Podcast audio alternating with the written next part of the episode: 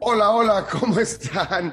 Bienvenidos a Tercia de Jotas. Yo soy Jan Duvergier y estoy con las otras dos Jotas que tanto quiero y adoro. Hola, hola, ¿cómo están? Joshua Maya, ¿cómo andas? Muy bien, mi querido Jan Duverger, con el gusto de tenerte, de estar con Jack. Este ha sido una semana absolutamente loca en temas deportivos. Eh, tuvimos eh, la fecha, las fechas FIFA, tuvimos este, el tema de Tom Brady, eh, por supuesto también todo lo de Brian Flores. arranca Pebble Beach, debo confesarte que es uno de mis torneos favoritos en el golf. la razón rápido es porque uno de los videojuegos que más me marcó en la vida fue el, Tiger Woods. Me encantaba, me mamaba pasarme horas ahí y Pebble Beach era mi campo favorito. Es que es precioso. No, no, no. no, es una cosa de locos. Era mi campo favorito, lo jugaba a lo mejor de verdad noches enteras. Eh, eh, era cuando el Xbox eh, apenas salió que te conectabas a internet. Era ni siquiera, era el Xbox 360 eh, te conectas a internet. Tenía un cuate que, que, fijo los sábados en la noche nos quedábamos todo, toda la madrugada jugando, jugando el Tiger Woods. Y por supuesto estaba, estaba Augusta National ahí, pero, pero era difícil jugar en, en Augusta en ese videojuego. Pebble Beach era el campo que más me gustaba. Fascinantes vistas al lado del mar, y puta, verlo, verlo en televisión me mama. El Canelito estuvo ayer ahí jugando el programa y se, aventó un tiro mamalón eh, que trae un nivel de golf el Canelo espectacular. Espectacular, sí. Espectacular. Entonces, bien, muy, muy contento. Se viene una semana sabroso. Hay este, buenos partidos en, en, en Europa este fin de semana. Así que listo, listo. Y obviamente semana previa al Super Bowl, ¿no? Normalmente esta semana previa al Super Bowl este, suele ser tranquilona, eh, los equipos les dan tres días libres a sus jugadores para que hagan todo lo necesario para estar ya concentrados. Y todo lo necesario me refiero a acomodar sus familias, los tickets, el viaje, los hoteles, Así que apenas hoy regresan, hace ratito estaba escuchando ya a Joe Burrow este, hablando ya en conferencia de prensa. Entonces sí está frío el asunto, pero, pero se va a calentar en, los próximos días y, listo, porque a pesar de que no sea un Super Bowl muy catchy, eh, sexy en los nombres de los equipos, este, para mí pinta magnífico, ¿no? O sea, porque creo que, que, lo, que lo que hagan los dos coaches preparando el partido como tal, ese es, lo que les va a dar eh, la mayor posibilidad de, ganar el juego. Entonces, fascinante, feliz. Mi querido Jack, ¿cómo andas, mi querido Jack? Yo creo que nada más eh, abonado a lo que dice Joshua, me, parece que a cualquiera que haya seguido de cerca la temporada de la NFL le tiene que parecer sexy este Super Bowl, diría yo. Pero bueno, ¿tú cómo la ves y cómo estás, mi querido Jack? La verdad estoy durmiéndome porque se aventó un pinche monólogo Joshua, dijo rápido y se aventó como 10 minutos de letanía, entonces... Está calentando, está calentando motores. Chinguen su madre. Mientras, mientras él calienta motores, a mí ya, ya, me enfrió hasta las ideas, güey. Ya iba a participar en uno, en el otro, dije ya, bueno, pero no, la verdad muy bien, contento de estar con ustedes. Feliz, además de la respuesta que tiene este espacio con todos los que nos siguen, nos escuchan. Y lo único que puedo decir es que bueno que es jueves porque el miércoles en la noche con el partido del Tri la pasé de la patada, entonces ya haberlo dejado atrás eh, definitivamente es positivo. Lo sufrieron mucho, yo tuve la fortuna de ser, como dice Yoshua, de los paleros, yo me consideré solamente invitado, no, no, no, no tanto palero, pero este, no lo sentí muy sufrido, o sea, pensé, pensé que iba a sufrir más, pues, o sea, que Panamá era mucho más complicado y la verdad, sí es triste el nivel de la selección, sin duda alguna, pero justo porque es increíble que sufras contra un equipo como Panamá, la verdad, tampoco trae nada. O sea, o sea, que digas, no, es que es injusto y que se lo regalaron. No, güey, o sea, también sería una vergüenza como zona que vaya a Panamá, perdónenme. O sea, no es un equipo que tenga nada que hacer en un mundial. Bueno, de, de acuerdo a Infantino tal vez, ¿no? Que quiere que vaya a medio mundo este, al, al, Mundial para hacer una fiesta monetaria más que una fiesta deportiva. Pero, pero bueno, yo no sufrí mucho, me parece que México no gana más holgado pues, porque está pasando un muy mal momento, sus jugadores están pasando un muy mal momento, pero este Panamá, lo que yo vi ayer en el estadio, tendrían que haberle metido tres o cuatro. No, y yo en la tele observé lo mismo, o sea, quizás el primer tiempo, o sea, te diría, ¿qué es lo sufrido? Más que sufrir el partido, no, no, no se disfruta esta selección y yo creo que ese es parte del problema. Realmente hay ciertos momentos en donde si te pones a pensar, tengo al Chucky, tengo al Tecatito, tengo a Vega en un buen momento y los junto con Raúl Jiménez, pensarías que algo de despliegue un poquito más ofensivo, más, más atractivo deberían demostrar y no lo tienen. Y además, pues hay una falta de gol absoluta, ¿no? O sea, sí fallaron hasta el cansancio jugadas claras y claves. Habiendo hecho lo anterior, no fue un partido de particular sufrimiento respecto, oye, te ganaron, o sea, te metieron un gol, te la complicaron. Digo, sí tuvieron un par por ahí los ah, panameños que pudieron colarse a gol. Una, una que eh, me encantó como dijeron que Ochoa salvó con la nariz porque le botó mal y le pegó en la cara y por ahí con eso fue con lo que le alcanzó a sacar. Y todavía en el último minuto, mala, mala cobertura en un centro y por ahí de cabeza les podían hacer el empate. Pero eh, el sufrimiento no tuvo que ver con el partido, sino con justo lo que hemos estado platicando, lo aburrido que es observar el fútbol mexicano y el fútbol de la selección con estos rivales que como bien dices, ok, se complican, se encierran, lo que tú gustes y mandes, por lo menos unos 2, 3, un golecito en la primera media hora que te tranquilice, tendría que ser lo mínimo esperado. Eh, yo voy a ser eh, claro y conciso. Claro y conciso. A mí esta selección no me gusta, no me inspira, no le, no le tengo buena espina, no le veo futuro, no me gusta eh, lo que está haciendo el Tata. Me parece que, que ya claramente el tipo este, perdió ese, ese ánimo, esa sensación de, querer ganar, de, mostrar lo mejor posible, está literalmente jugando a, ganar los puntos necesarios para calificar, que, es, que si es válido y que, y que si no, quizá, quizá entiendo que, que sea válido, porque en una eliminatoria quizá los comos no importan, importan al final de cuentas calificar. Y con, y con haber sacado 7 puntos de 9, México está muy cerca de calificar. Eh, sobre todo los rivales que le quedan, le queda jugar contra El Salvador y contra Honduras. Eh, creo que lo va a hacer. O sea, si, si hubiera perdido el partido de ayer, sí, sí creo que, que, que Martín hubiera dejado la dirección técnica. Sin embargo, lo que más me duele es que esta selección, así como está, no tiene, no tiene una buena pinta para el mundial, ¿no? O sea, para mí, para mí eh, eso es lo más preocupante, porque a final de cuentas, sí el mundial es, digamos, el éxtasis que esperas cada cuatro años de ver a tu selección, de emocionarte. A mí, hacia el mundial, esta selección no me ilusiona ni me emociona en lo absoluto. Y, y esa, es, esa es mi conclusión de, de los partidos que vi. Te soy muy sincero.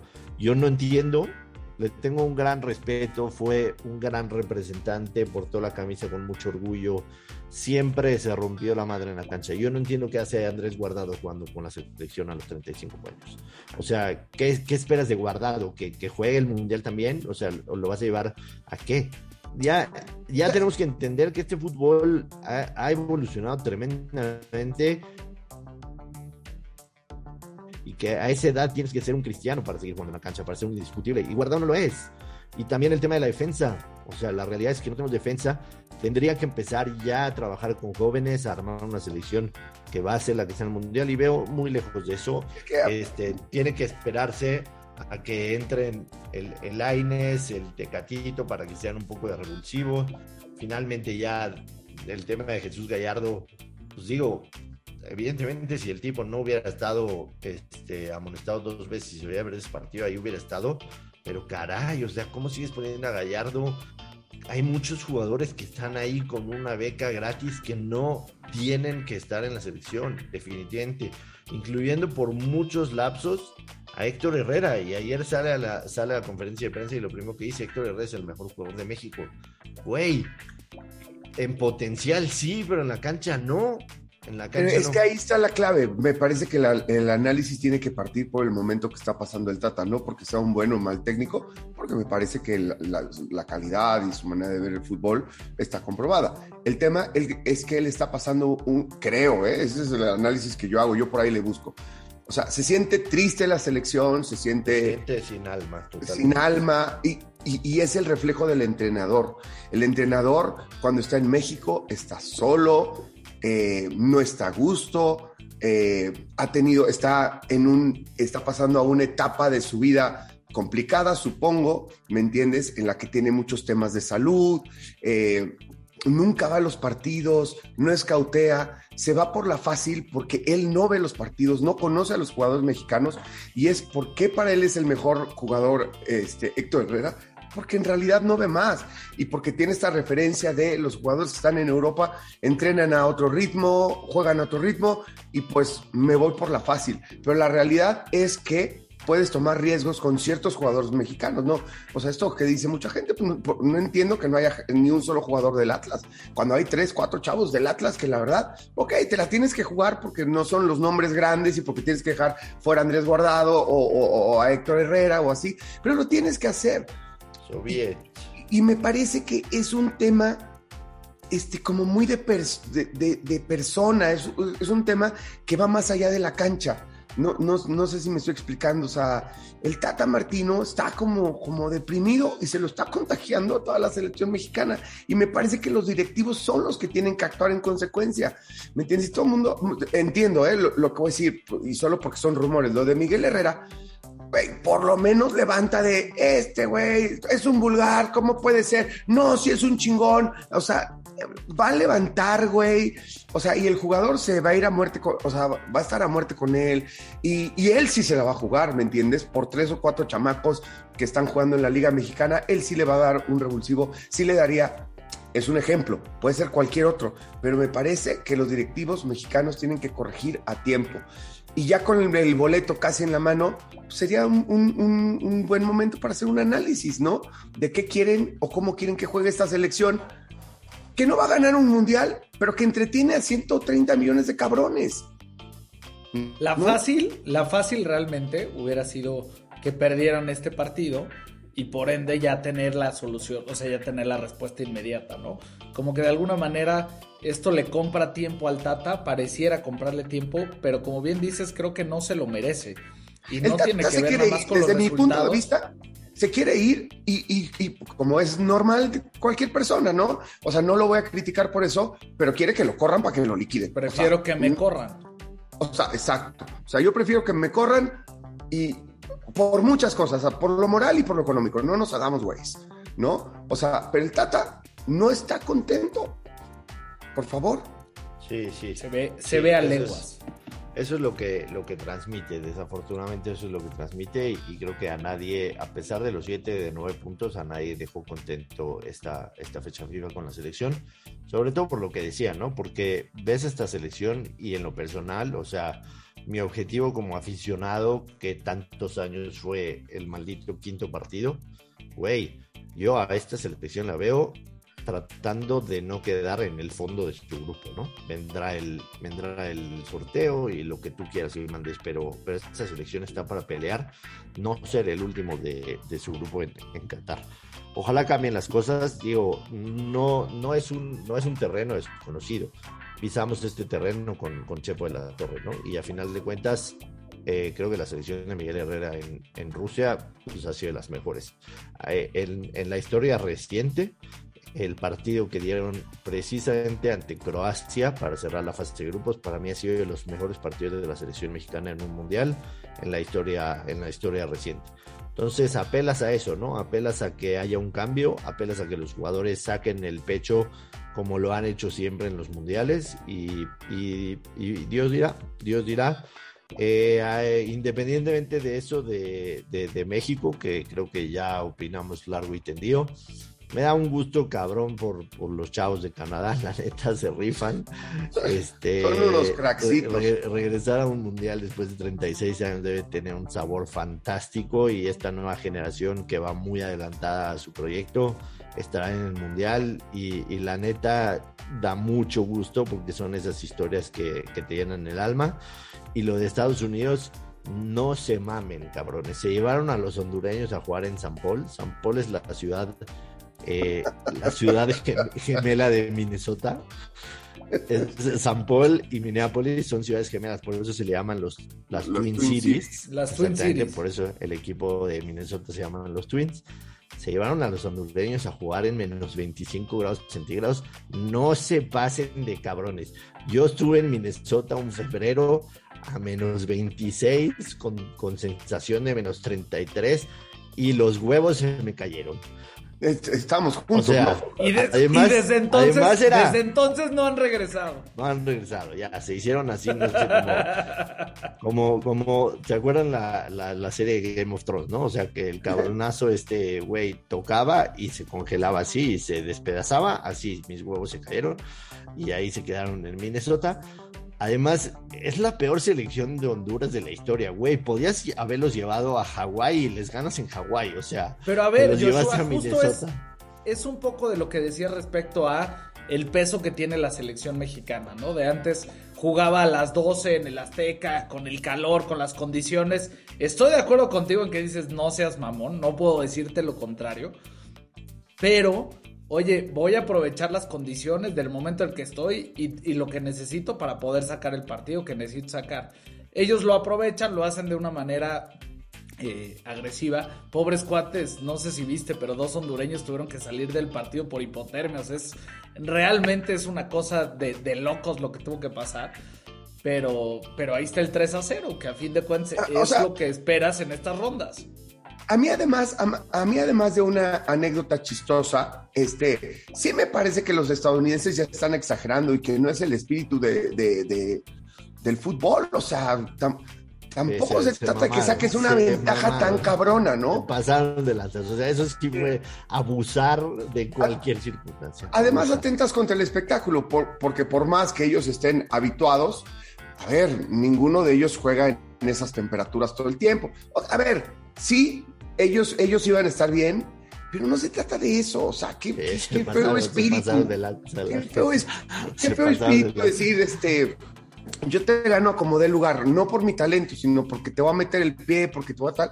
No, eso, a, mí, Sí. pero sí se Sí, pasaron de lanza. Y, y- en el otro, en el otro extremo, México se trae a Panamá a jugar un este un miércoles en la noche a las 9 en un estadio azteca lleno de Gianni y sus amigos paleros, o sea, lleno por decir lleno los palcos, ¿no? Porque las tribunas evidentemente no. Si supieras Y, con el este, palero que fui, te referirías No, a él con mucho más respeto, cabrón. Y- y- en, y- pos de tu futuro, güey. Gritaban así, ¡eh! ¡México! No Ay, mames, eso era. tierno. Espérate, espérate, espérate, espérate. Qué Me tenía tierno, o tenso sea, ese pedo. Nada Me tenía nada más tenso. confírmame. En la entrada les dieron un papelito que así tenía que ser. O sea, No, no, no, no, no, no me lo dieron, pero ¿sabes qué? Sí, te tomaban, como era muy poquita gente la que fue, se, supone que es como una especie de prueba piloto que no sé qué quiere demostrar México o cómo se puede, la federación, cómo se quiere curar en salud con, con FIFA, pero sí había unos módulos en los que con tu boleto llegabas y te, o sea, te- te- tenías que sacar un código QR ponías tu nombre, tu, tu edad, tu- tuve que decir mi edad, una tristeza horrible, pero bueno, y, y sabían quién eras, dónde estabas sentado, o sea, te tenían pues, como primer mundo, como debió haber sido hace muchos años. Yo, te digo, y sí lo van a hacer, o sea, de- habíamos platicado el pasaporte, yo estuve ya en reuniones con gente de la federación y con gente del Estadio Azteca previo a este partido. Y la respuesta es que ya, o sea, digamos, ya va para allá. No están vetando de por vida, el castigo va a ser de cinco años de inicio, o sea, no están siendo tan agresivos, pero de que lo van a resolver, lo van a resolver. Y empezaron con estas pruebas que lo van a Sí. ir haciendo en partidos más, eh, más leves, pero sí Ahora, pretenden necesitan- resolverlo. Ne- necesitan este, tener un sistema, o sea, entiendo que este sistema está bueno, lo del código QR, tus datos y tal, pero tiene que ser más ágil. Ahorita, pues, digamos, tres, pe- como dice Joshua, tres pelados, ¿me entiendes? Eh, pero, pe- pero luego lo del código QR, pues lo, lo tendrás que Pero a ver, de otra manera haber, más ágil. podías haber mentido, o sea, podías haber mentido, tenías que enseñar una identificación. O sea, Tenías que enseñar una. No, no, no. Enseñarla y, y, la graba. Te y le toma foto. Te, le toman foto, güey. Sí, no mames. Okay. O sea, sí lo van a hacer bien, Joshua. Sí, sí lo van a hacer bien. Lo, lo van a hacer bien. Y entonces van a tener monitoreados. Y yo creo que eh, debe haber un buen sistema de cámaras simplemente por seguridad. Este, por temas de seguridad, el sistema de cámaras ya debe estar. Y si tienes la, la, la localización de las personas cuando menos en su mayoría por y vas ahí a la zona. O sí, este existirá, existirá un reto con dónde te sientas con diferentes factores, pero si el reconocimiento facial jala en algunos casos, va, va, va a poder, va a poder ayudar. Y te voy a decir algo, si no, por lo menos sí va a ser un espantapájaros. Totalmente. Ahora, esto de que le pidieran a todo el mundo que gritara eh, México, la verdad, ya no griten nada, o sea, ya ese ya, ya, ya, eso olvídenlo, no, no es parte del que íbamos, no íbamos a gritar pute. No, bueno, eso, ¿No eso a gritar pute. También, también. Esa fue una idea tuya, pero la verdad yo, yo me, me deslindo de ella por completo. Oye, este, lo que sí es que Costa Rica saca un importantísimo resultado en, Jamaica y con esto básicamente el, boleto al repechaje se lo jugarán Parma y, Costa Rica, ¿no? Entonces se va a poner bueno. La próxima fecha FIFA será en marzo, en donde también será el, el, repechaje de, de UEFA que ese sí va a estar súper cabrón, ¿no? O sea, sabemos que solo son tres boletos entre todos esos equipos, se va a poner, se va a poner salvaje la, próxima fecha FIFA, en donde ya estarán eh, los calificados directo y, sabremos este quiénes son y posteriormente vendrá el, el sorteo.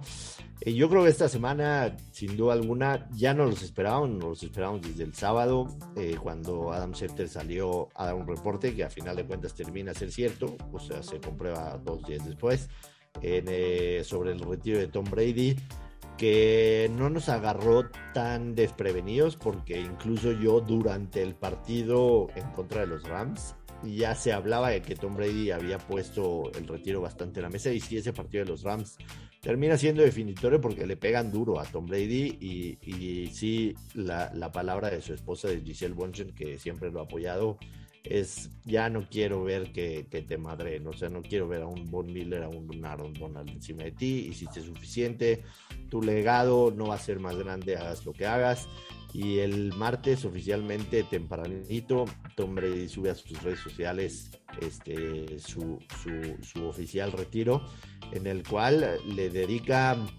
este, prácticamente el 60-70% a, a, los bucaneros, a sus jugadores, a, sus compañeros de estos últimos dos años, a la gerencia, a Bruce Arians, a los dueños y no habla una sola palabra de los Patriots en su retiro de la NFL. Y evidentemente los villamelones de los Patriots luego, luego a defender, ¿no? Este, su gran orgullo por este equipo, de que, güey, hace dos años le hizo una carta a los Patriots de agradecimiento y todo eso. Sí, hace dos años cambió de equipo, se iba de una franquicia en la que estuvo 18 años. Ahorita se retira de la NFL, le dice adiós y a la franquicia en la que estuvo 18 años no le dice ni un gracias, ni gracias por haber sido gran parte, por haberme ayudado a ganar seis Super Bowls. No habla de... Creo que hizo mal, ¿no? ¿Eh? A, mí, a, mí, a, mí, me pareció que no sobraban y que, que, le dedicó tiempo a escribir esas líneas, le dedicó tiempo. Y que en esos momentos los patriotas le pasaron por la cabeza, le pasaron por la cabeza. Y que si no los puso fue a propósito, no los puso. Totalmente de acuerdo, pero, claro, hace, pero hace muy mal, independientemente de cómo haya salido de ahí, me parece, o sea... Está claro, Dan, que, que, que Brady no es tonto y que si no los puso fue por algo y que yo como lo interpreto es que claramente a él le hubiera gustado cerrar su carrera en New England, pero pese a que el dueño le dio todas las facilidades, o sea, le dijo, güey, tú aquí haz lo que se te da la gana, en algún momento las cosas con Bill Belichick no se cerraron de la forma en que Tom Brady hubiera querido y se termina, se termina de esta manera, desafortunadamente, con un, con un mal sabor de boca, Sí, después los Patriots pues, le hacen una cartita, sobre todo el primero fue Robert Kraft. Robert Kraft le hizo una le hace un le, dedica unas líneas y, Brady se, se, limita a hacer un repost, ¿no? O sea, un retweet, un repost de muchas gracias. Este, para mí fueron gran parte de mi carrera y los amo a la Patriot Nation. Y después Bill Belichick se tarda más de 36 horas en, expresar algo sobre el Tom Brady y, cómo empieza cómo empieza lo que, lo que, lo que Bill Belichick le, dedica. Lo voy a buscar ahorita, pero las primeras líneas, las primeras líneas de, de, Bill Belichick fueron, tuve el honor de draftearte. dice, dice, así, así están las líneas de Bill Belichick. Dice, I am privileged to have drafted and coached Tom Brady. O sea, cabrón, se está retirando Tom Brady, no te estás retirando tú, ni nadie te pidió tu opinión si eres privilegiado o no. Soy privilegiado de haberte drafteado. El último, el ultimate, o sea, el mejor competidor y ganador. Eh, güey, también es una manera de decir, hijo de tu puta madre, yo te hice y no me agradeciste. O sea, acuérdate de quién es tu papá deportivamente hablando, güey. Esos dos, exacto, esos dos nada de lo dicen porque sí, güey. o sea, todo tiene un fondo, güey. Son líneas muy pensadas. Muy claras, güey. Llamó, llamó poderosamente la atención, eso, al menos a mí. Y los que lo quieran defender, pues que lo defiendan, se vale. O sea, cada quien que defienda sus posturas, nadie tiene la verdad absoluta. Yo no tengo la menor duda de que Tom Brady a propósito no mencionó a los Patriots, pero, pero creo que eso es este carnita que, siempre va a haber esa polémica. A mí en lo particular, y lo tengo muy claro, Tom Brady es el mejor jugador en la historia de la NFL. Yo no lo pongo como el mejor atleta, porque hablar de atleticismo en lo particular siento que va mucho más allá de los, los resultados en la cancha. Un, atleta brutal es LeBron James, es Michael Phelps, es Mohamed Ali, es Michael Jordan, por supuesto. Si estamos hablando de atleticismo, o sea, es Usain Bolt, eh, es, es un conjunto de los resultados, lo dominante que fuiste junto con tu atleticismo y eso es lo que te exige el deporte que haces. La posición de coreback podrá ser exigente en algunas cosas, pero en algunas cosas no, no necesitas un atleticismo. De hecho, la imagen que todos tenemos de Tom Brady en el combine de, la de, la de cuando lo draftearon es divina. Exacto, es ver a un, es ver a un tipo bofo, este, con lonjitas y todo eso. Yo creo que el atleticismo también es parte de el, tema físico y como tal no se me hace que Tom Brady haya sido uno de los, de los atletas en cuestión de atleticismo más privilegiados. Sin embargo, eh, obviamente sus resultados son brutales y en lo particular creo, si nunca digas nunca y lo que quieras, yo no creo que alguien vaya a llegar a hacer lo que hizo Tom Brady. Y ahí está Patrick Mahomes, se los dije la semana pasada, Patrick Mahomes tiene cuatro partidos de campeonato de la FC consecutivos jugando en casa. Y eso se tradujo en un, un Super Bowl nada más. Y nadie le garantiza a Mahomes volver a ganar, a pesar de que sea Patrick Mahomes y sean los Chiefs, porque ganar en la NFL, esas dinastías, la liga no está hecha para que existan esas dinastías, para que un jugador tenga siete anillos de Super Bowl.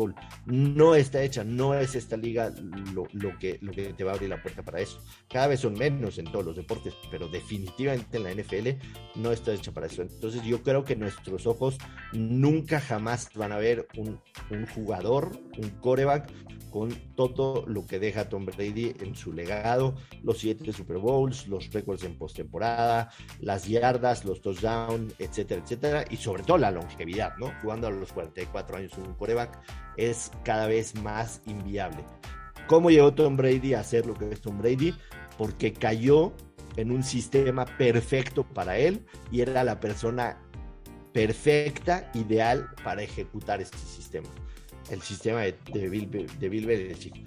Ponernos a, ahora sí que hacer conjeturas de qué hubiera pasado si, si, nunca se hubieran encontrado en el camino, de nada sirven porque nunca sabremos la respuesta, pero creo que, que el éxito fue un tipo que se pudo ajustar, adecuar a un sistema perfecto cayó en el sistema perfecto y eso le dio tantos éxitos que evidentemente él también, y para mí, el Super Bowl con más valía es el que gana con Tampa Bay, después de haber llegado a una nueva franquicia, a un nuevo sistema en el que no hubo temporada baja por el tema de la pandemia y que en su primer año termina ganando el campeonato con los Tampa Bay Buccaneers. Entonces, para mí, definitivamente, sin la menor duda, las estupideces de los balones desinflados, de el, el video gate y todo eso, me las paso por el culo y lo embarro y lo embarro estas estupideces. Qué asco.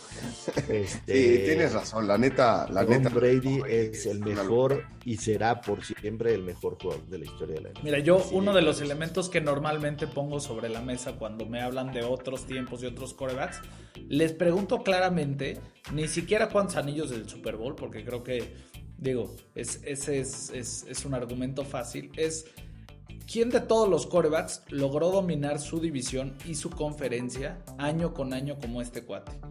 20 temporadas al hilo con los Patriotas, excepto la temporada en la que se fregó la rodilla en el primer partido en contra de los Chiefs, terminó en primer lugar de su división. No, no, o sea, entonces ya no es un tema de, ah, es que el americano de ahora cuida más, favorece más, güey, nadie ni en sus otros tiempos, ni los Joe Montanas, ni el que tú me gustes, lograba eso. Sí tenían cosas especiales en algunos momentos, pero ninguno se le acerca siquiera a lo que logró hacer Tom Brady. A mí lo que me parece muy cabrón, y ya para no este, redundar en todo lo que ustedes dijeron, no es solamente que tiene cuántos, siete anillos de Super Bowl. Siete. Siete. Sino que perdió otros tres, si no mal eh, recuerdo, ¿no? O sea, o sea, no mames. hoy es el aniversario de, del pase a de Eli Manning a David Tyree, el que, el que terminaron con la temporada perfecta, en el que eran desfavorecidos. Pagaba más 470 del Money Line de los Giants esa temporada. Es una cosa de locos, pero no nada más eso, Jan. El 50% de sus temporadas, el 50% de sus temporadas jugó un Super Bowl y ha jugado el 17% de los Super Bowls en la historia. Y ese, a eso es a lo que me refiero. Por, por, eso decía, súmale los tres que perdió. De cualquier manera está en un Super Bowl. O sea, la, la, es el 50% de su carrera. Eso, es, una, esto es insane, güey. O sea, eso no se va a repetir nunca. Es, es insane. Es insane. Yo lo vi, lo vi jugar cuatro Super Bowls en vivo, ganar tres y perder uno lo vi jugar en el Azteca y me crucé con él en el, en el vestidor y, y intercambié unas palabras. Para mí el tipo es inigualable, nuestros ojos no lo van a ver. O sea, la liga tendría que cambiar. ¿No te robaste nada cuando estuviste en el Azteca y en el, no, no, en el vestidor? Ah, no. Dios. No, Yo fíjate que en ese partido también tuve chance de bajar a los vestidores y hasta le hice pregunta en la conferencia de prensa. es de mis, de mis momentos pseudo periodísticos inter interesantes, es de mis favoritos. De tus highlights. Así que um, disfrute, que disfrute su, su retiro. Lo merece, lo merece él, lo merece su esposa, lo merecen sus hijos y creo que, que es un tipo que que, que, merece absolutamente todo lo que le venga en, en, su carrera. Yo no lo veo ni como coach, ni como directivo, ni como nada involucrado en el fútbol americano. Está muy involucrado en sus negocios, ¿no? Sí, lo de los negocios, todo ese rollo. Además se ve que es un tipo inteligente, como lo demostró ser en el terreno de juego, que es inteligente fuera de, de, de, de la cancha, que es muy estratégico, que ha sabido, bueno, más haya sabido invertir su dinero no, creo que aunque no lo hubiera invertido bien, no se lo acabaría nunca, pero bueno, él evidentemente además lo va a multiplicar afuera de la cancha porque es un tipo brillante y creo que va a hacer cosas bien interesantes en términos de negocio vinculado al deporte. Te doy un dato de los que te gustan. Venga. Tom Brady cerró su carrera ganando en la NFL 475 millones de dólares pero ese no es el dato más relevante. Giselle Bonchen en su carrera de modelo cerró ganando 500 millones de dólares. bueno, que es un dato que toda la vida se dio, ¿no? O sea, que ganaba más. No sé ustedes, a ver, igual es una pendejada, creo que ya lo he platicado contigo, Joshua. A mí nadie me quita de la cabeza que tenían entre las cosas que hacían medio raras los patriotas, que tenían tenían un acuerdito en lo obscurito, porque no puede, o sea, entiendo que él haya sacrificado una, dos, tres veces su sueldo para que en el top salarial alcanzara para tener a muy buenos jugadores a su alrededor, especialmente una línea ofensiva cabrona.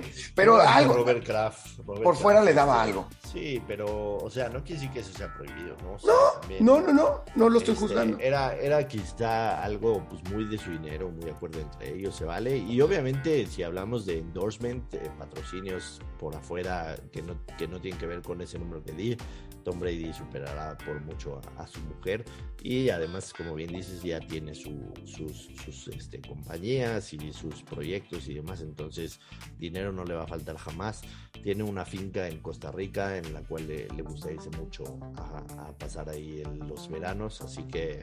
eh, creo que, creo que hay que también poner una cosa en perspectiva, ¿no? Es cuánto recibes además de tu sueldo de patrocinios relacionado con una cosa y la otra. Y yo creo que lo que él logró recibir por patrocinios y actos relacionados en relación a lo que Giselle logró recibir por su carrera de modelaje es diametralmente distinto. Bueno, pues eh, hasta siempre, Tom Brady. Gracias por las memorias. A cabalgar rumbo al sol y que disfrutes tu retiro. Desafortunadamente para Tom Brady, el mismo martes por la tarde cayó una bomba en la NFL, en las oficinas, en el número 345 de Nueva York.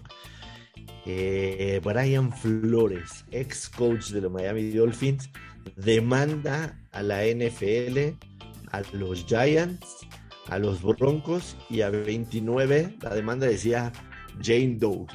Jane Doe. Jane Doe se usa como que este Juan, Juan Pérez, ¿no? O sea, como que un nombre viejo. Demandando a los otros 29 equipos por tema de racismo. En la demanda argumentaba que los Giants lo llamaron a ser entrevistado cuando ya habían definido que iban a contratar a Brian Double y eso lo supo él por unos textos que compartió con Bill Belichick, o sea, Bill Belichick este que no sabe nada evidentemente de redes sociales, o sea, él le llama el snap face, ¿no? Le dice, "No, yo no sé nada de snap face." Así dice Bill Belichick. Y le escribe a Brian Flores, le dice, güey, felicidades que ya tienes nuevo puesto. Ah, de verdad, coach, no me digas sí. Sí, escuché que con los Giants. Ah, chinga, coach, pues ni me he entrevistado con ellos. Dice, ¿estás seguro que soy yo? A ver, déjame checar. Ay, perdón, la cagué. Era Brian Me equivoqué de Brian. Me equivoqué de Brian. Después, este, saca el tema de que con los Miami Dolphins, el dueño Stephen Rose, en aquella temporada de 2019 le ofreció 100 mil dólares por cada partido perdido. Eh, eh, y después eh, también demanda que los Denver Broncos, cuando lo entrevistaron en algún momento, llegaron tarde a la cita, que estaban en estado inconveniente. Y él dice que existe un racismo brutal en la NFL con el tema de contratar a coaches que sean de la minoría, en otras palabras, afroamericanos, y que el tema de la regla Rooney es una regla que se la pasan todos por el arco del triunfo. Eh, una bomba tremenda lo que soltó Brian Flores. No, bueno, Pues- ya se volvió un tema tremendo, ¿no, Jan? O sea, a fin de cuentas, eh, arranca con algunas situaciones que él describe y que podría parecer un secreto a voces, quizás, pero eh, es diferente, o sea, digamos, atacando los dos temas. Por un lado, el asunto del tanking, del que tanto se habla y se juzga, porque sí existe y es innegable un beneficio a ser el, el último lugar o de los últimos lugares, ¿no? O sea, como por un lado tienes impactos económicos de audiencia y de prestigio y lo que tú quieras, por el otro terminas teniendo capital de draft que todo el mundo le apuesta a tratar de conseguir al próximo Joe Burrow y ver si con eso logras levantar o revivir una franquicia. Entonces, eh, una cosa es, eh, me deshago de jugadores, como en ese año de Brian Flores, soltar a Minka Fitzpatrick, por ahí hacer el trade de Laramie Tonsil y empezar a dejar algunas de tus piezas clave, entendiendo que lo que estás buscando es una reestructura. Pero de ahí a decir, oye, te doy 100 mil dólares por cada partido que pierdas a partir de X momento porque se ve sabroso, híjole. Sí, esa, Ya es otro. Temporada, esa temporada los Miami Dolphins comenzaron 0-7.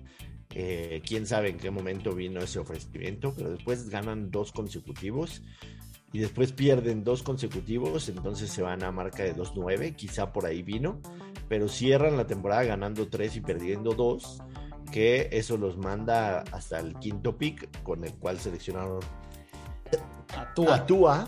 exactamente. Y este. Y, en ese, ese es el draft en el que llega Joe Burrow a la NFL. Entonces, este, a mí, a mí me da gusto que evidentemente Flores no aceptó ese dinero y le valió madre. Y, y, la, y la, prueba es que los Dolphins ganaron. Quizás sí eh, la gente se podría cuestionar pues, por qué en ese momento no dijiste eso y creo que hay muchas maneras de responderlo. La primera de ellas es porque yo soy un ganador, güey, y te voy a demostrar que tus 100 mil dólares me los paso por ahí. Y, que además, o sea, imagínate si el güey en ese momento sale a decir eso. O sea, los jugadores de los Miami Dolphins, ¿cómo se presentan a jugar la próxima semana, no? O sea, cómo se presentan a jugar. Entonces también un coach es una barrera hacia esas cosas. O sea, tú tenías que haber cuidado a tus jugadores, a tu staff de cocheo y decirles, pues usted me puede lo que quiera y, me vale madre lo que usted piense, yo voy a salir a ganar. Y el hecho de que Brian Flores hoy no esté en los Miami Dolphins, queda claro que toda esa relación viene desgastada de hace un par de años. Yo pues estoy contigo, pero y entiendo por qué no durante ese año. Yo también entiendo. Pero ¿por qué no terminó? ¿Por qué no terminó la temporada y en ese momento él cortó? Yo también bueno, porque no debe ser fácil tomar la decisión de una vez que hablas ya no hay para atrás. O sea, está muy difícil que vuelvas a tener, o sea, ve a Colin Kaepernick, ¿me entiendes? O sea, y se agarran, o, sea, el escándalo va a permear y todo el mundo va a hablar. Pero el primero, el, el que armó el desmadre, se puede olvidar de la NFL, eso lo tenemos claro, ¿no? Y la, y la NFL lo ha dejado clarísimo, ¿me entiendes? En toda la historia y en todos los conflictos. Órale, aguanto vara, aguanto el conflicto, abro la conversación, que todo el mundo opine, que todo el mundo ladre, que nos aguantamos los chingadazos. Pero el que la aprendió, Sí, yo también creo lo mismo, aunque ahorita Josina Anderson acaba de reportar que Brian Flores sigue siendo considerado candidato de los Houston Texans. En lo personal, creo que se cerró las puertas de la NFL para siempre. Ahora, los jugadores que han estado alguna vez vinculados con Brian Flores se deshacen de elogios de él, ¿eh? Se deshacen de elogios. Y yo escuché en la televisión gringa hablar a Rob Ninkovich de lo que él representó para él, eh, Brian Flores, y, y es impresionante. Yo sí creo que se cierran las puertas, pero eso me da más a respetar a Brian Flores. O sea, él prefirió sus convicciones y sus pensamientos y buscar un cambio que su carrera en, la NFL, en la cual evidentemente apenas comenzaba, porque es un tipo joven que, que aportado demasiado. No es fácil hacer lo que hizo, definitivamente no es fácil hacer lo que hizo, pero, pero sí era algo que tenía que explotar porque evidentemente, o sea, fuera de Fuera de Mike Tomlin, después de haber despedido a Brian Flores, es el único afroamericano coach de la NFL y que precisamente los, los Pittsburgh Steelers son los que promocionaron la Rooney Rule, ¿entiendes? O sea, y ellos han sido un ejemplo activo de, de, tratar de hacer eso. Entonces, es, es un tema. Por ahí surgieron dos. A mí, a mí nada más, Jack, antes, antes para terminar, nada más dame un minuto. A mí me encabronó mucho el comunicado que sacó la NFL dos horas después de que salió la demanda, desestimando cualquier cosa cuando apenas la demanda tiene dos horas de que salió, ¿cómo te atreves a desestimar sin siquiera averiguar las cosas? Entonces a mí eso me emputó demasiado, la neta. Yo, yo lo que lo que les iba a decir nada más, y no sé tú, Jan, cómo veas, pero por un lado ya se sumó Hugh Jackson, si recordamos, fue entrenador de los Browns durante un par de años. Antes del cambio a Freddie Hitchens, que a la, a postre trajo eh, ya un cambio más importante en el equipo. Y él señala que también le estaban eh, ofreciendo dinero, ofreciendo ciertas condiciones por perder los partidos. Él, insisto, en 2016 y 17 con los Browns, que creo que ahí no hacía falta, pierden de cualquier manera. Pero eh, del otro lado, ya empezó también, por ejemplo, Marvin Lewis y él señala que antes de lograr obtener el trabajo con los bengalíes de Cincinnati, lo habían entrevistado, si no me equivoco, para Carolina. Y en ese año, a él, antes de llegar a la entrevista con Carolina, le habían avisado, oye, no, no vayas, no pierdas tu tiempo porque ya le van a dar la posición a John Fox. Y él decidió seguir y todo, y al día siguiente de su entrevista eh, se anunció que John Fox era el entrenador de Carolina. Entonces, lo que están señalando claramente es que eh, están tratando de cumplir nada más con el de alguna manera con el protocolo, pero, pero, no los considera. No lo toman, no lo toman no lo toman en serio. Sí, estoy, estoy, totalmente de acuerdo. Yo lo que creo como en otros ámbitos sociales con el tema del racismo y demás, me parece que se tiene que hablar y se tiene que abrir la discusión y yo estoy de acuerdo con ustedes en que hizo muy bien. ¿Con qué cara pones en las zonas de anotación y en los cascos de los jugadores en races y todo eso, o sea, terminen con el racismo cuando dos horas después de la demanda desestimas lo, totalmente, totalmente de acuerdo. Investigar, cabrón, no seas, no seas mamón, o sea, ten un poquito de madre.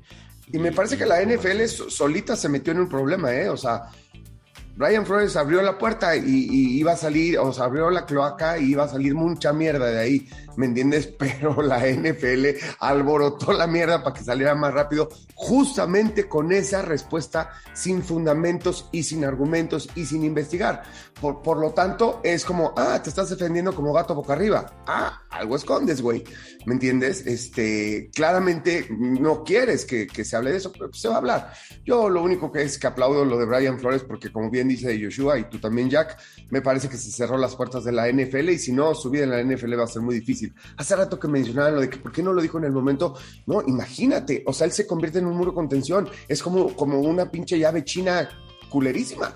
¿Qué, o sea, ¿qué, ¿cómo puedes reaccionar ante que el dueño de tu equipo te ofrezca 100 mil dólares? Como dices, si lo hablas, probablemente pierdas la chamba, probablemente haga un conflicto con los jugadores, este, se vuelve un ah, desmadre.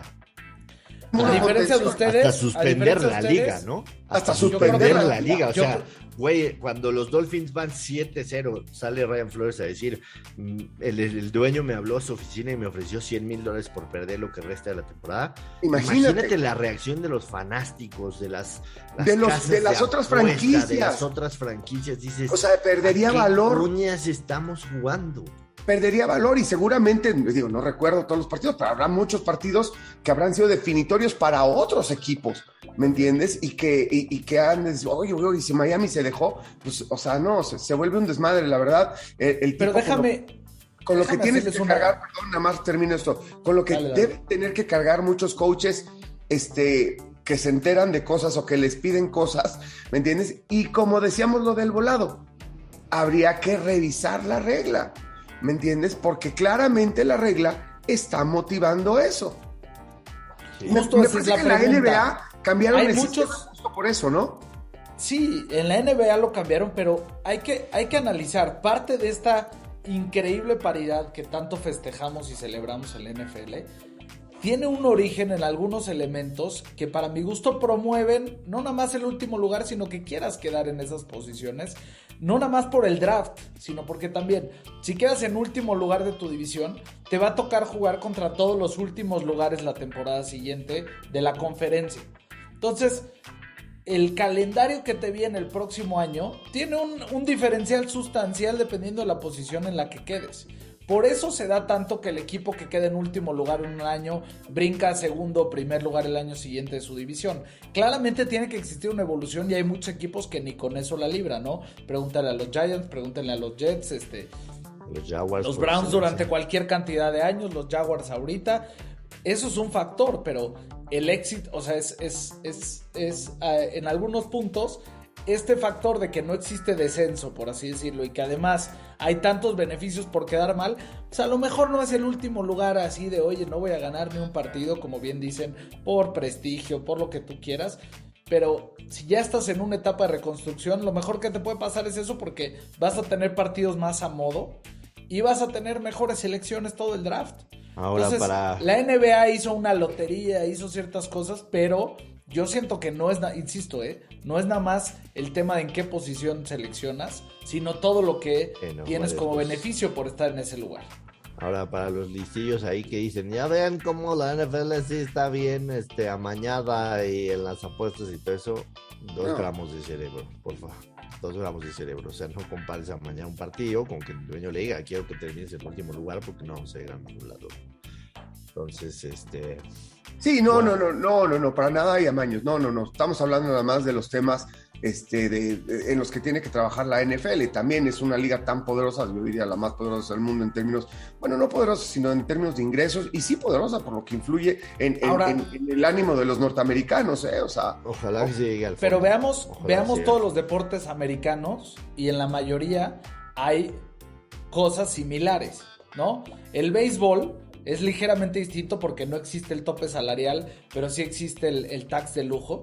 Pero tuve como a media temporada N equipos que no pintan bien, empiezan a deshacerse de sus estrellas a cambio de 3, 4 jugadores y ciertas posiciones, ciertas condiciones. Lo mismo pasa en la NBA a media temporada cuando unos equipos empiezan a ser los contendientes y otros los, pretendientes.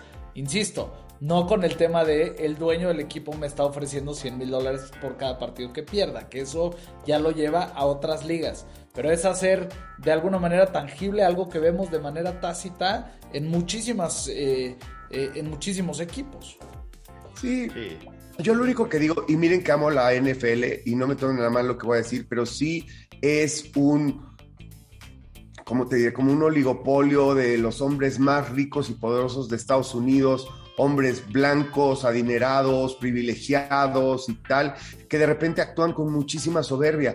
y me parece... El 70% de sus estrellas son afroamericanos, ya.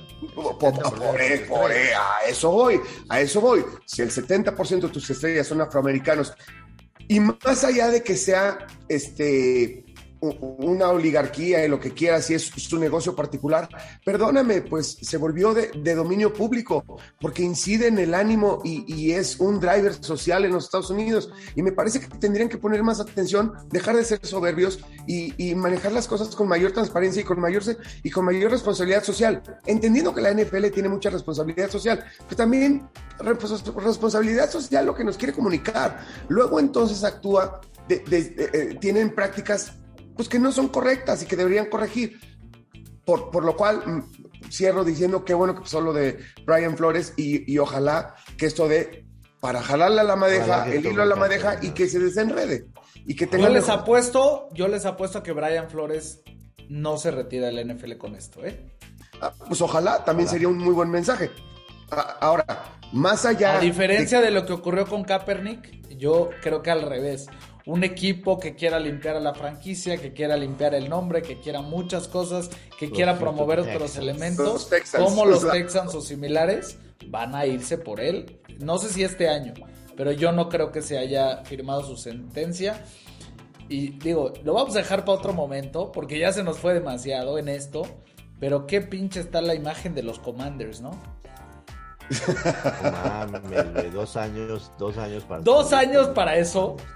Mira, mira, los uniformes de los Redskins mm, y después Washington nunca han sido bellísimos, así que digas, wow. Eh, los uniformes tampoco de los Commanders no están tan mal, o sea, incluso el casco es mate y la W está padre. El nombre, cabrón, o sea, además. digo, todo el set para te eso. Saliste, te saliste de un Redskin para entrar a un Commander, o sea, ¿en qué cabeza, te lo juro? ¿En qué cabeza esa franquicia? Este, lastimoso, lastimoso el, nombre y además se tardan dos años. Yo, a mí ya me empezaba a gustar Washington Football Team. Este, vean si se mamaron. O sea, me gusta más Washington Football Team que los Commanders, pero bueno.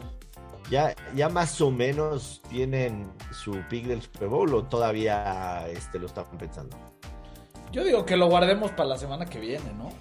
Guardamos para la semana que viene. Ya, ya sabes, la pregunta es, no quiero decir que me digas quién, pero ya dijiste, me, voy a ir de este lado en la apuesta. O sea, ya, Jan sí. Jan sí. Ya sé, ya sé dónde voy a poner mis canicas. ¿Quieres compartir, Jan? Este, ¿O te lo quieres guardar? A muerte, no me importa qué, no matter fucking what. Ya saben que yo soy emocional, no analizo nada y me vale madres. Voy con los Bengals a, muerte y le voy a meter todos los puntos que me queden. Todos los puntos disponibles. Te voy a dar un datito. Venga. Desde el 2007 el underdog por 3.5 puntos o más de underdog, como es el caso de los Bengals. Tiene marca 8-1 against the spread y 7-2 straight up. Entonces, este, la, la historia reciente te, te, te respalda. Me- me- además me encanta lo de Joe Namath, Joe Montana, Joe Burrow, este, los únicos. Otra eh, tercia de Jotas. Otra tercia, una tercia de Jotas, la tercia de Jotas, la tercia de Joes, únicos en ganar un campeonato colegial y un Super Bowl. Sería una historia fantástica, ¿no? Fantástica, fantástica. Sería, sería el primero si le sumas el, el Heisman Trophy, ¿no? Además, además, el primero. Ver, ese muchacho se lo merece. A mí no me deja. Yo le daría el, para mí, el MVP de la temporada.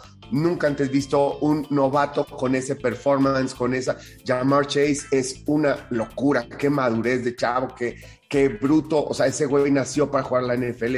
Nunca había visto un güey tan adaptado a la NFL, más allá de, de por su performance, por, porque pareciera entender todo el entorno. Parecía que lleva 10 años en la liga. ¿Sabes, ¿Sabes qué es lo que más me gusta de los Bengals? Es que eh, es, es eso de sentirse, güey, ¿por qué la gente se sorprende que estemos aquí? O sea, Sí. tenemos un absolutamente tonto para, para estar en donde estamos. O sea, no, no somos la sorpresa ni la cenicienta en la historia. O sea, tenemos con qué, tenemos el equipo con qué. Entonces, esa, esa mentalidad me encanta. Yo, pa- para terminar el tema de la NFL, yo les, les quiero decir que eh, desde, el, desde, el, desde el Super Bowl que fui, eh, bueno, yo fui, yo, mi primer Super Bowl que fui a cubrir fue el de, el de, el de Nueva York, el que ganaron por paliza Seattle eh, a los Broncos, aunque no fui como prensa. Sí fui al Super Bowl me mandó medio tiempo, pero no estaba acreditado como prensa. Acreditado eh, fui desde el Super Bowl 49 hasta el 54. O sea, seis Super Bowls, pero eh, eh, obviamente el 55 no fui por el tema de la pandemia y a este tampoco voy a ir por algo que todavía no les puedo decir por cuál es la razón por que no voy a ir. Eh, cosa que me alegra mucho más que, que haber ido al Super Bowl, pero ¿Vas a ser Yo- papá otra vez? ya, ya me corté los huevillos, te digo que se me cayeron. Entonces vas a ser abuelo. Eh, gracias, abuelo. Este, a mí me ayudó mucho la cercanía esa semana cubriendo el Super Bowl para definir mi pick. De hecho, hay dos Super Bowls en la que yo llegué previo a la semana pensando que iba a ganar uno, pero en la semana cambié mi pick. Uno de ellos fue el de Carolina. Yo cuando fui al Super Bowl de, de- de Santa Clara iba Al 50. convencido, exacto, iba convencido de que Carolina iba a ganar, pero el haber visto en conferencia de prensa Cam Newton y todo eso, dije, este cabrón está totalmente perdido y cambié a mi pick a Denver. Y también el de los Rams yo- contra Nueva Inglaterra, yo pensé que los Rams podrían ganar, pero cuando escuché hablar a Sean McVay con 32 años de edad, dije, este cabrón no está preparado para el momento y me cambié mi pick a los Patriotas. Esos seis años no fallé uno solo de mis pronósticos con el ganador. Hasta el año pasado que no cubrí y me fui con los Chiefs y ganaron los, los Tampa Bay Buccaneers. Entonces, este, voy a extrañar eso, ese, ese feeling de estar cerca del equipo, de los jugadores. A mí sí me, me ayudaba mucho para, para, para tener una idea de cómo estaban los equipos y, y este año lo voy a extrañar. Entonces, si erro, ya saben cuál es la razón. Oye, Yo- ahorita que, Me que gustaría recuerdas- nada más. Dale, dale, Chan, dale. No, no, no, un, pequeño comentario. Ese Super Bowl, el primer Super Bowl al que fue este Joshua Mike, fue terrible porque de veras la madriza de Seattle a, a- Además, a los Broncos de Denver de Peyton Manning, que uno siempre le tiene cariño a Peyton Manning, ¿no? Este, por todo lo que ha significado para la NFL. Malísimo el partido, pero hasta eso le sale bien a la NFL. Como eh, el- eh, eh, estrenaban el MetLife Stadium, les dan el Super Bowl, iban a hablar de un Super Bowl pasado por nieve, frío, bla, bla, bla, que no es común y que además acá no, no, era cerrado, no es techado, bla, bla, bla. Pues unas nevadas, ¿te acuerdas, Joshua? Las nevadas previos, eh, previos al día del Super Bowl y hasta eso le sale bien a la NFL. Ese día, ¡tarán! Se abre el cielo, sale el sol y se juega el Super Bowl sin nieve. Pero y al sí, otro día, al otro día hubo una nevada una que nevada a todo mundo dejó parado. parado en el aeropuerto. Yo, yo salí a las 5 de la mañana y ya estaba nevando brutal y le echaron un puto ácido a mi avión que me dejó drogado una semana y mi avión alcanzó a salir, pero El mío no. Miles de colegas parados en el aeropuerto sin hotel, sin posibilidad de regresar a Manhattan. Una cosa de locos, una cosa de locos. Sí, una cosa de locos. Nada más quería recordar aquella anécdota. Digo, no mames, todo le sale bien a, a- a este, a, a la NFL porque tanto antes como después, que nevadas. ¿Qué ibas a decir, mi Jack? No, lo que les iba a decir, digo, igual de los datos que, que de repente les gustan. Desde 1990 hay algunos equipos que han llegado a la final teniendo una probabilidad de 100 o peor para quedar campeón. O sea, que pagaban 100 a 1, 125 a 1. Eh, Los Golden Knights de Las Vegas en su momento 500 a 1 que han llegado a la final. En todos los deportes americanos, o sea, eh, americano, béisbol, básquetbol y hockey, ha pasado en, en siete ocasiones apenas, contando esta de Cincinnati. Y únicamente uno de todos ellos ganó, que fueron los Rams del 99. Todos los demás terminaron por perder la final. Wow. Oye, bueno, pues nada, oye, este fin de semana está lo del Pro Bowl, que hace que es muy criticado mucho, pero es en Las Vegas. Y se va a poner bueno, se va a poner buena la fiesta. Un amigo me invitó, desgraciadamente no puedo ir, pero me hubiese encantado, sobre todo Dile. Porque... Tu ¿Perdón? amigo, que tu amigo de tu amigo, tu amigo Joshua puede ir. Que si no va el, el- tu amigo de tu amigo Jan, tu amigo de tu amigo Joshua puede ir. Ok, le voy a decir que, que te lleve, porque pues sí, obviamente, y además es el juego de estrellas de la NHL, del hockey, que ya saben que es un deporte espectacular para ver en vivo. Este, nada, va a estar bueno eso. Oigan, les quiero preguntar antes de terminar el programa, porque creo que ya lo hicimos muy, muy largo el día de hoy. Rápido, ya va va a decir, vale madres, pero contéstenme por favor. ¿Qué va a pasar con la posición de coreback con mis Niners? ¿Ustedes qué creen? ¿Tenemos que ir a buscar un pez gordo? ¿Ya lo, ya lo tenemos en planes o nos, la, o nos la vamos a jugar con Trey Lance? En mi opinión, definitivamente Garoppolo se va. Sí, eso, lo, eso lo dejó clarísimo, lo dejó claro este es mal, le van a buscar un, un trade y sacarle algo de valor porque le queda un año de contrato. El tema va a ser este que, que, que tendrán que encontrar algo que equipare un poco la balanza por todo lo que dieron por, por Trey Lance. O sea, Trey Lance, Trey Lance no es un paquete solo, sino viene, viene ahora sí que con, tres picks de primera ronda que diste y eso, eso lo hace más complicado. Entonces, si tú dices, ya me di cuenta que Trey Lance no es este no es lo que yo esperaba quizá porque en este año pues no se vio del todo bien entonces si creo que no va a ser de qué manera trato de recuperar lo que me costó Trey Lance y eso no va a ser fácil entonces eh, veo, veo una decisión incluso este después de, de la derrota de San Francisco creo que con Jack lo, lo hablamos eh, se, viene, se viene una decisión dura, muy ruda para, para, San Francisco en ese aspecto. Yo te diría que, que va a ser difícil que se deshagan de Trey Lance eh, porque, porque dieron mucho por, por subir a la posición para draftear. Y súmale también que tienen eh, poco espacio en el tope salarial. Digo, claramente se pueden poner de alguna manera creativos y si cortas a Jimmy Garoppolo que es uno de los elementos aunque van a tratarlo de cambiar por ahí van a tener que negociar de nueva cuenta con Divo Samuel y con Nick Bosa porque parece que es año de extensiones. Entonces yo creo que les va a costar trabajo y más bien van a tratar de ver si lo que hicieron fue adecuado o no. Entonces si, me apuras creo que el año que viene es de Trey Lance ya no Ok, no, no es una buena noticia. Quería que me dijeran que Aaron Rodgers va a acabar en San Francisco. Era lo que quería que me dijeran, pero por lo visto nadie lo piensa y la verdad yo también ya lo había meditado. Es muy, complicado, pues evidentemente lo que me gustaría, pero sí, no. O sea, San Francisco ya no tiene nada que dar, pues ya dio todo por Trey Lance, o sea, y, y por supuesto nadie, na, nadie, Trey Lance, nadie, no ha hecho nada para que nadie lo quiera, ¿no? En la NFL, pues. Este, Correcto. Ni modo, ni modo, así es esto. ¿Quieren algún tema el, o ya nos despedimos? Pues ya nos alargamos, el fin de semana regresa la gloriosa Liga MX, cosa que me tiene orgasmeado, y un poquito menos de, del nivel de orgasmeado la Liga MX. Hay un par de buenos partidos en Europa. El, el, el Barcelona en contra del Atlético de Madrid debe ser bueno. A mí me llama muchísimo la atención el Betis en contra del Villarreal y además se juega el derby de la Madolina entre el Inter y el Milan. Entonces, este buen fútbol el fin de semana.